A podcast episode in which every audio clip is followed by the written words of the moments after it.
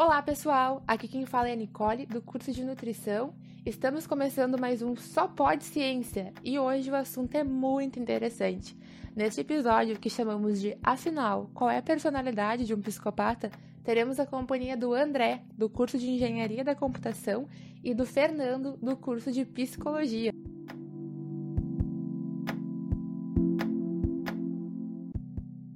Mas antes de começar, vamos contar como chegamos a este podcast. André, explica para os nossos ouvintes. Certo. Nicole, esse podcast é um trabalho da atividade acadêmica de comunicação da ciência, da Universidade do Vale do Rio dos Sinos, e nosso objetivo é, de fato, comunicar a ciência que um grupo de pesquisadores fez quando escreveu o artigo A Psicopatia no contexto dos cinco grandes fatores da personalidade. E por que foi escolhido esse assunto? Era um interesse comum do grupo. Inclusive, psicopatia é um assunto que desperta grande curiosidade na sociedade. É verdade. E para conceituar a psicopatia, é importante destacar que o estudo apresenta e que de fato houve uma evolução no entendimento sobre a psicopatia. Quando começaram os estudos sobre isso, os conceitos eram muito generalistas e buscavam descrever casos de insanidade, por exemplo. Depois foi feita a caracterização de pessoas com alta habilidade de persuasão, fragilidade de princípios morais, egocêntricas e charmosas. Em seguida, foi caracterizado um indivíduo com um estilo de vida compatível com as expectativas sociais, porém sem apresentar a postura empática autêntica. Então, Fernando, nosso futuro psicólogo, o que é a psicopatia hoje?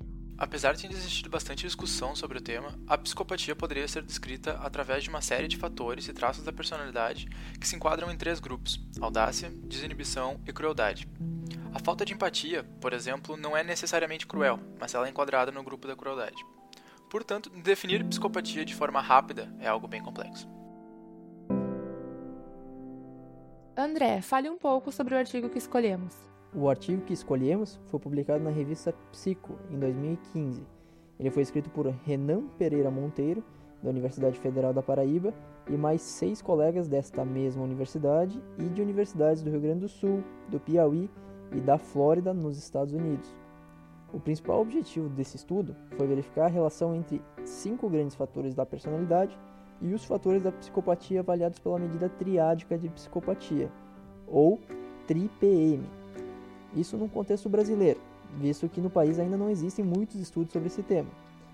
O TRI-PM, que eu citei há pouco, ele é um teste que mede características psicopáticas dentro dos três grupos de traços que o Fernando citou antes. E como foi feita a adaptação do TRIPM para o português brasileiro? A partir do teste, foi extraído de um inventário que já havia sido traduzido e adaptado para nosso idioma, sem ser necessária a alteração deste. Uh, o restante foi traduzido e adaptado com a ajuda de um linguista e do próprio autor da TRIPM, assim chegando no teste atual. Bom, além da psicopatia, o estudo também menciona os cinco grandes fatores da personalidade, de maneira resumida, quais são eles? Aqui no Brasil, os cinco fatores, conhecidos também como Big Five, são extroversão, que está relacionado com a facilidade de socialização, neuroticismo, que se refere a um nível crônico de instabilidade emocional, amabilidade, referente à manifestação explícita de afeto e simpatia, consciência, no sentido de ser cuidadoso, e a abertura à mudança ou à experiência.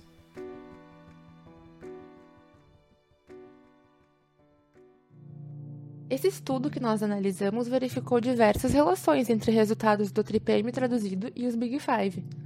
Foram entrevistados 228 estudantes universitários de João Pessoa, na Paraíba, com idade média de 25 anos. Foi visto que altos scores no teste que verificava fatores de psicopatia se relacionavam com baixos índices de amabilidade, algo que já era esperado, visto que a falta de empatia é uma das principais características da psicopatia. Algo que talvez impressione a população é que números altos em fatores de psicopatia indicaram relação com comportamentos altamente desejáveis socialmente, como extroversão e abertura à mudança. E é muito importante destacar a grande diferença dos traços psicopáticos e como o conjunto deles, em suas inúmeras possibilidades de combinação, pode resultar em diversas personalidades diferentes. Enquanto alguém com resultados altos de psicopatia pode expressar-se com resiliência, estabilidade emocional, criatividade e extroversão, o indivíduo com os mesmos scores, porém em outros fatores, pode apresentar irritabilidade, instabilidade emocional e comportamentos antissociais. Bom, como esse episódio está chegando ao fim, nós podemos resumir que os resultados desse estudo indicaram que tanto o teste traduzido quanto às relações entre os fatores de psicopatia também são úteis e verídicos no contexto brasileiro. Esse feito pode ser muito útil para a realização de outros estudos no meio da psicologia. Além disso, devemos sempre lembrar que a psicopatia é um distúrbio de personalidade complexo. Portanto, não podemos pensar nele mantendo a visão criminal ou romantizada que são comumente mostradas pela mídia e pela arte. Então, por hoje é isso, pessoal. Se cuidem e até o próximo Só Pode Ciência.